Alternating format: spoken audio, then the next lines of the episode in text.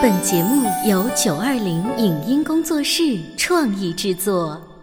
《潮爸辣妈》节目版权归合肥市广播电视台所有，任何未经允许的传播行为均属违规。欢迎与九二零影音工作室沟通合作事宜，电话零五五幺六三五零九三五六。走在大街上，我希望听见别人叫我小姐姐、小姐姐、小姐姐，而不是啊阿姨。但我最爱的称呼是妈妈。走在大街上，我希望听见别人叫我欧巴，而不是大叔、大叔。但我最喜欢的称呼是爸爸。我是辣妈，不是老干妈。我是潮爸，不是太阳能浴霸。八零九零后时尚育儿广播脱口秀，《潮爸辣妈》。本节目嘉宾观点不代表本台立场，特此声明。在大多数的家庭环境里，妈妈都是必不可少的存在，而爸爸则是妈妈不在时的替代人物。然而，长期的母子粘连却不利于孩子的身心成长。为什么小宝宝只要妈妈不要爸爸是很正常的事情？在什么时期，妈妈需要学会放手，主动让爸爸介入孩子的生活？为什么妈妈和孩子畸形的连接不是因为爸爸的缺位，而是因为可怕的控制欲？欢迎收听八零九零后时尚育儿广播脱口秀《潮爸辣妈》，本期话题：孩子总是围绕着你，这是危险的信号。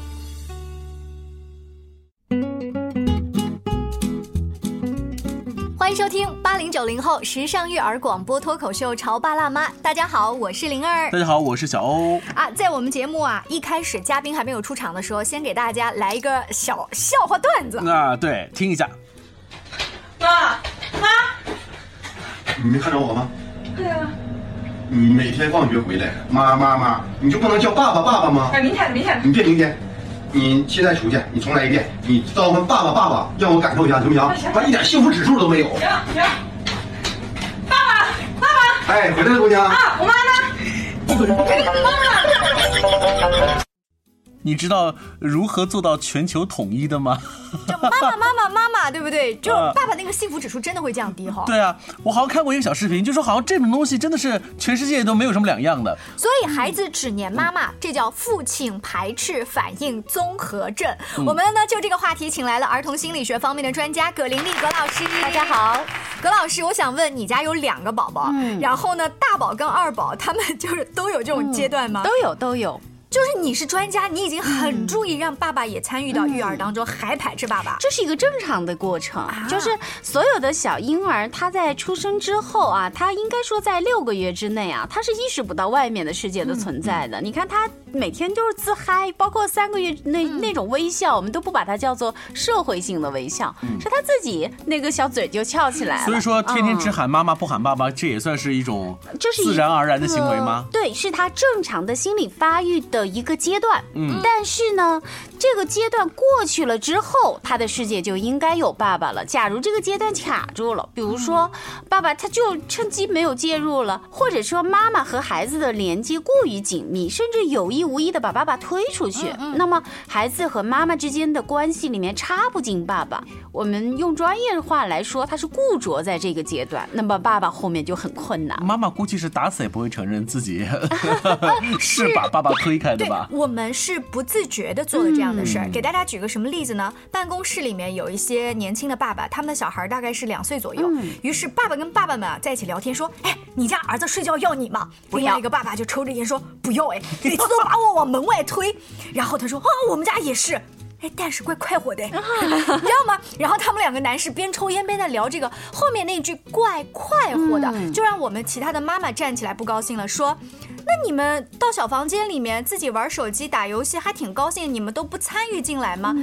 他们说不是啊，我想进去啊，我想进去以后，我老婆把我推开，说你一进来就搞孩子，就那个胡子就去扎孩子，说你身上有烟味，你在这儿就是捣乱的，你还不如出去。嗯，所以有的时候爸爸的退出其实是妈妈起了加速的作，用。我就说，其实妈妈根本就不愿意去承认嗯，我们在实际的呃行为当中已经造成了这种嗯。呃妈妈跟孩子之间的这种粘性。确实是的，就是从孩子出生开始，妈妈她往往会嫌爸爸换尿不湿都是笨手笨脚的呀，抱孩子姿势也不对呀。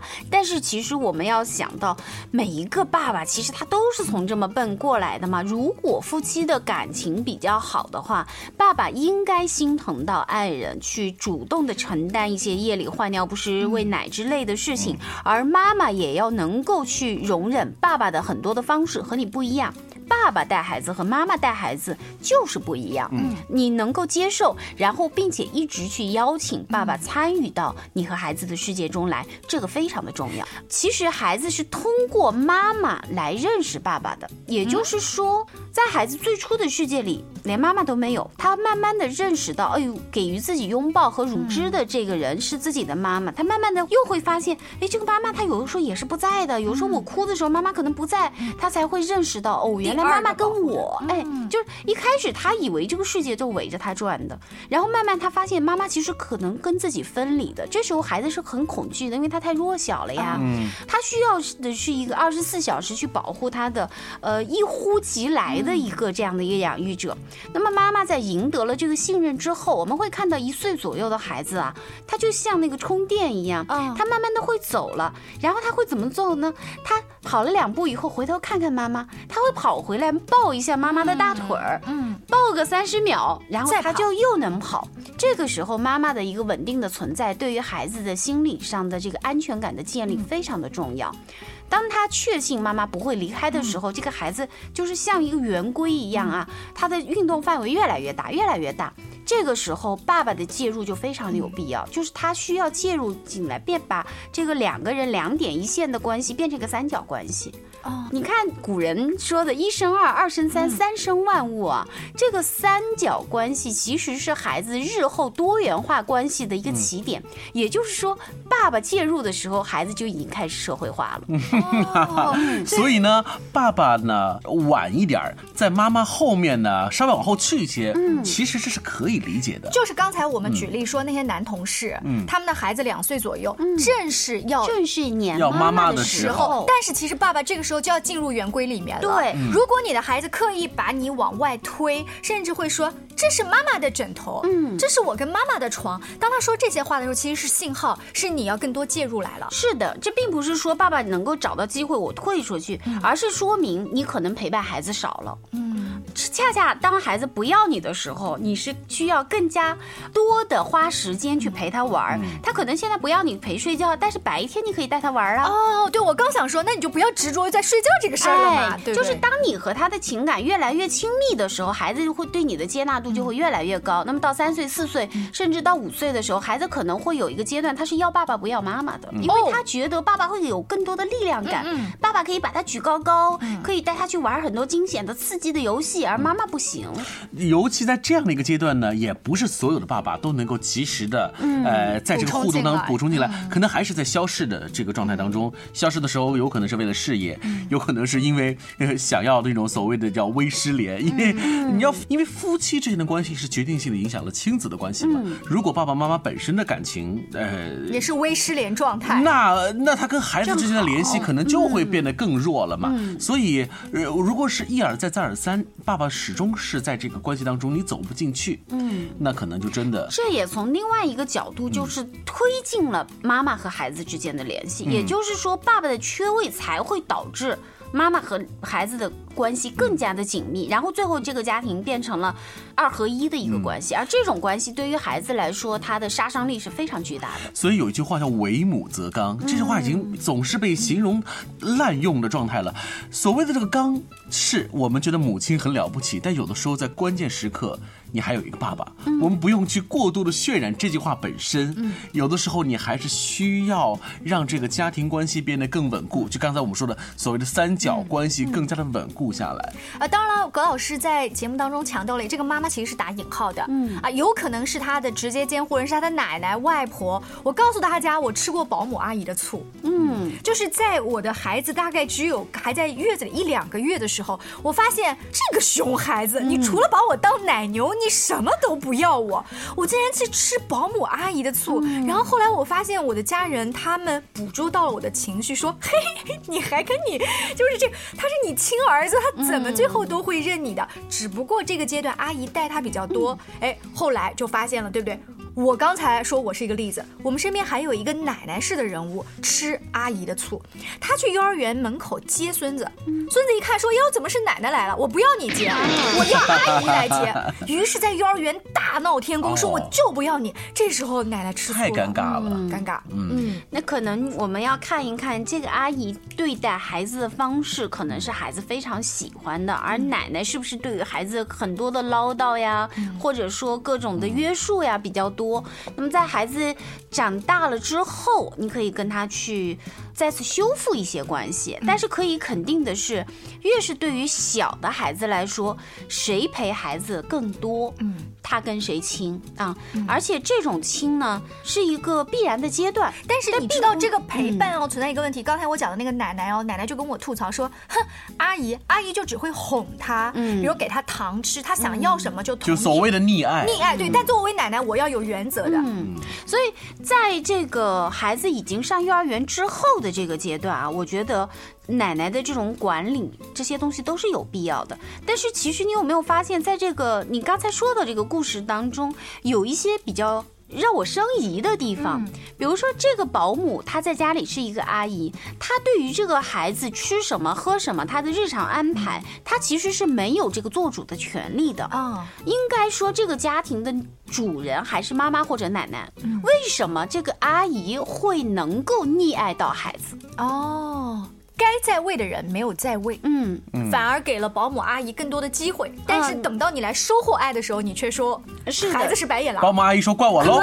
其实保姆她做的只是一个保姆应该做的事情，或者说是不是因为家里的亲人在情感上面没有哺育到孩子，孩子才会去转向这个保姆？嗯，今天我们在节目当中聊的这个所谓叫爸爸。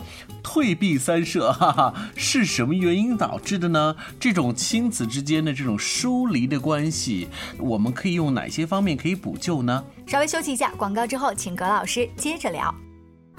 他觉得我有什么累的呢？不就是在家带个孩子吗？我想想，真不如出去上班。哎，下班也不太想回家呀，回家没什么话说嘛。我生气是因为他对我关心太少了，可是我也不知道怎么明说呀。哎，陪你一起吐槽养育熊孩子的苦。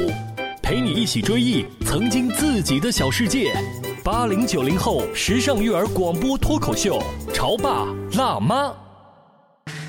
潮爸辣妈播出时间：FM 九八点八合肥故事广播，每周一至周五十八点三十首播，次日十一点重播。网络收听，请下载荔枝 FM、喜马拉雅，搜索“潮爸辣妈”订阅收听。官方抖音号“潮爸辣妈”。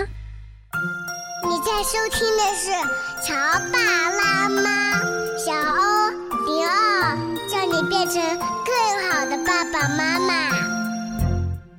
本节目嘉宾观点不代表本台立场，特此声明。在大多数的家庭环境里，妈妈都是必不可少的存在，而爸爸则是妈妈不在时的替代人物。然而，长期的母子粘连却不利于孩子的身心成长。为什么小宝宝只要妈妈不要爸爸是很正常的事情？在什么时期，妈妈需要学会放手，主动让爸爸介入孩子的生活？为什么妈妈和孩子畸形的连接不是因为爸爸的缺位，而是因为可怕的控制欲？欢迎收听八零九零后时尚育儿广播脱口秀《潮爸辣妈》。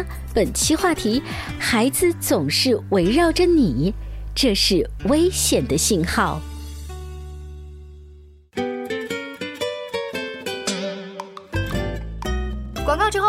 继续回来，这里是潮爸辣妈。我们的节目星期一到星期五傍晚的六点半，堵车的路上有我们的声音；第二天上午的十一点钟，还有呢，喜马拉雅、阿基米德、荔枝、蜻蜓等众多的 APP 搜“潮爸辣妈”也可以订阅收听。嗯，今天小欧跟灵儿为大家请来了葛玲丽老师，我们想问问啊。你家的孩子是什么时候出现只黏妈妈的现象？你又是怎么处理的呢？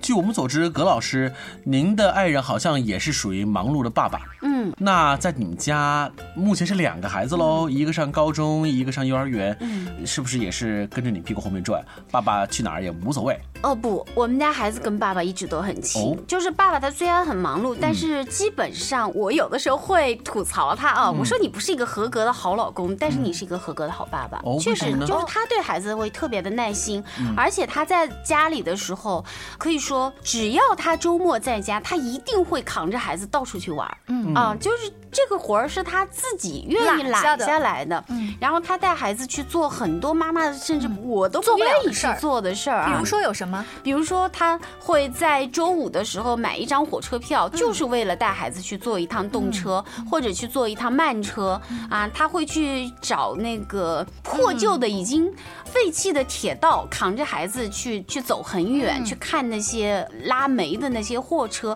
就是孩子他会觉得有很多的梦想是需要爸爸来支持来实现。这个是爸爸在二宝身上花的时间，对吗？老大也是。呃，其实老大成长的过程当中，呃，当时他的很多的同学的家长，主要括号是妈妈，都很羡慕我们家有一个非常非常愿意带孩子的爸爸，因为经常的郊游啊。出去野餐呐，这些活动，很多的家庭都是妈妈带孩子，但是我们家爸爸只要在家，一定是出现。这个是别人家的爸爸，别人家的爸爸，再次感慨一下啊！但是他为什么变成这个样子的一个爸爸？我觉得一定有你的功劳。嗯，就是你你是怎么样把他慢慢打造成了这样的爸爸？我觉得第一点可能我我猜想哈，是不是这时候葛老师一直以来他的尺度和标准？它的宽容性、兼容性很强，嗯，你不会特别龟毛到说，哎呀，你今天做这个不靠谱，不靠谱，或者说不卫生、不安全。啊。那我这种话好像对，就是比如说他上午带孩子出去，经常是搞到两点钟，又累又饿回来，回来那就。吃饭呗，我不会要求他一定十二点钟或者十二点半一定要坐在餐桌前。那你出去郊游的时候累点饿点，揣两个面包，OK 都没有问题。所以你不会在这个问题当中去去去埋怨过他？嗯，没有。嗯嗯，这也就是说，第一点，打造好爸爸的标准之一，妈妈的要求降低，呃，宽容很多，宽容。然后还有就是，呃，其实你是需要去邀请的，有很多的爸爸，尤其是。第一次做爸爸的年轻人啊，其实他有很多丰富的生活。那作为爱人，你是需要去示弱的，就是你需要去依赖他。你首先你要去信任他，然后去依赖啊。如果夫妻感情不坏的话，我不说多好，那么这样的一个丈夫他是愿意接受妻子的求助的。但是如果你总是觉得我交给他不放心，什么东西都要我来搞定才 OK 的话，爸爸就会越来越乐得。做一个笨爸爸，嗯，反正我搞不好，我搞得你也不满意，这像不像员工？嗯，就是老板给员工派任务，员工在一个被充分信任的环境下，他就越来越愿意去提这个方案。帮助团队进步是的，对。今天我们节目是开头是以调侃啊，当时是个笑话，说你看，永远都是找妈妈而不要爸爸这样子的互动模式，其实有很多的隐患，是吗，葛老师？是的，就是如果这个爸爸始终不参与到和孩子的互动当中，孩子在情感上面和爸爸始终是疏离的话。短暂看起来哈，大家都还太平无事，但是在孩子刚才我说到了，他是一个心理发育的阶段，嗯，等于他一直停留在这个阶段，那么他跨不过去的话就。很难去迈入到下一个阶段。哪个阶段？他停留在，就是他停留在和妈妈的一个二元的母婴关系里面。那么，如果这个妈妈又是个比较焦虑的，甚至比较控制的妈妈，那么在孩子成长的过程当中，丈夫的缺位和孩子跟他的形成的那种紧密的情感上的链接，会让妈妈无法做到放手。嗯，然后就会形成一种妈宝。嗯，越来越变成从一开始的这种。孩子必须要的支持，变成了孩子的负担。就是我们会说，一个婴儿你二十四小时陪他是没有问题的，三岁的时候你就不能二十四小时陪他，甚至到了十三岁的时候，如果你依然是这样的方式的话，因为这个时候妈妈她的所有的关注力啊，她的情感的依托都在孩子身上，我们会看到很多青春期的孩子的问题的爆发。都背后有一个爸爸缺失的家庭和过于情感依赖于孩子的妈妈。嗯啊，我们看起来是孩子依赖妈妈。但是背后的却是妈妈的情感全部投注在孩子身上，她无法放手。嗯，你说这些妈妈为什么情感要 放在孩子身上？是因为她情感没地方放啊。爸爸不回家呀，因为就是爸爸可能出差在外，或者是常年应酬啊什么，他情感没处放。但是他的情感最后有了这样一个小婴儿，他就觉得这是我唯一的希望。我我倒是愿意更腹黑的一点去看待这个问题。我觉得还是要从另外一个人性当中来了解，就是所谓的控制。夫妻感情出现问题，或者说是两性关系没有处理好，但是人呢，总是有这种。主动性、操控性、操控欲的，可能会有一个非常隐藏着的一个潜意识，就是说，嗯，那比如说我的配偶，我没有办法去所谓的 hold 住，那至少我有一个 可以作用的一个对象。是的，虽然我我讲的可能会有些露骨，但是在潜意识当中，往往可能真的会有这种。确实是有这样的，就是妈妈她会。孩子那种全然的依赖和爱和信任，这是让妈妈感到非常满足的一种东西。嗯，这种东西其实很多的应该是从配偶面前获得的。那么，当孩子渐渐成长的过程当中，孩子是需要慢慢的离开妈妈的。嗯，而妈妈是无法去拒绝这样的一个情感上的依赖。所以，这种引爆点产生母子或者母女之间的一个剧烈的战争。那这种引爆点，那我们能想到的就是青春。期一定会爆发，对不对？基本上是，如果青春期还不爆发的话，那只能说问题更大，或者说我们说这个问题它迟早会爆发，它越早发生越好。嗯，它这种发生就是什么？就是摔门而出，跟爸爸妈妈吵架。在三四岁、五岁这个阶段，他是可以顺利过渡的。爸爸的介入，孩子慢慢的远离，然后妈妈逐渐放手。那么，如果到了青春期的时候，孩子为了摆脱妈妈的这种控制也好、依赖也好，孩子可能会采用一些比较激烈的方式，比如说他会锁门呐，啊，他会故意不告诉你他的行踪啊，然后你反对什么，我要做什么呀？那这时候家长会理解，就是孩子之前很听话，然后他现在非常的叛逆。刚才我说的这种情况是孩子的。力量还算是比较强啊，他能够成长起来，能够去反抗父母。那么还有一种就是妈妈的这种控制力太强，而孩子相对比较弱的这些孩子啊。他的家庭看起来依然是祥和的，嗯，甚至有一些家长会说，我的孩子一直很听话，别人家的那种鸡飞狗跳在我们家没有出现。但是你会看到，孩子慢慢长大的过程中，他可能会变得抑郁，他很蔫儿，就好像《小欢喜》那部电视剧当中陶虹的那个女儿嘛，叫英子，品学兼优，但是她就是想考大学离开妈妈，嗯，她内心里面是有这样的欲望的，但是。同时，孩子他又有罪恶感，他理智告诉自己，妈妈都是为了我好，嗯，但是他自己感受层面确实又不舒服。是，所以在那部电视剧当中，英子就有了抑郁的倾向，他甚至还有了很多这个自杀的这这种这种倾向啊。所以，这个看上去我们是艺术创作，是在我们的电视机画面当中，我认为它是有着非常广泛的现实基础的。所以一开始我们只是聊两岁的孩子只要妈妈不要爸爸。你这都引申到青春期的孩子这么叛逆，后面有这么多的问题，会不会有听众觉得，老师专家你太夸张了？哦，不夸张。我们接触到相当多的个案，都是类似的情况啊。我们去追溯这个孩子的成长的过程，以及他原生家庭的一些方式的时候，都会发现很多这样的孩子啊，不管是青春期嗯爆发强烈亲子冲突的家庭，还是后者这种很顺从，突然间有一天不上学了，得了重度抑郁的这些孩子。其实他们背后有些殊途同归的类似的家庭现象，那甚至我们会再放远一点来看，有相当多的成年人因为夫妻情感关系来走到咨询室的。其实他是最初没有处理好他和母亲的关系的。哦嗯，看起来是配偶的关系。那如果说在听节目的各位家的孩子刚好是这个年龄段，他又敏锐的捕捉到了这个时期，那我就介入就好。就像老师说的，我多去做一些爸爸能带孩子玩的。任何时候我暂且先不强调要睡觉这件事情。那如果我的孩子已经长大了，比如说他七八岁了啊，九十岁了，这时候再听到这期节目，他能做什么？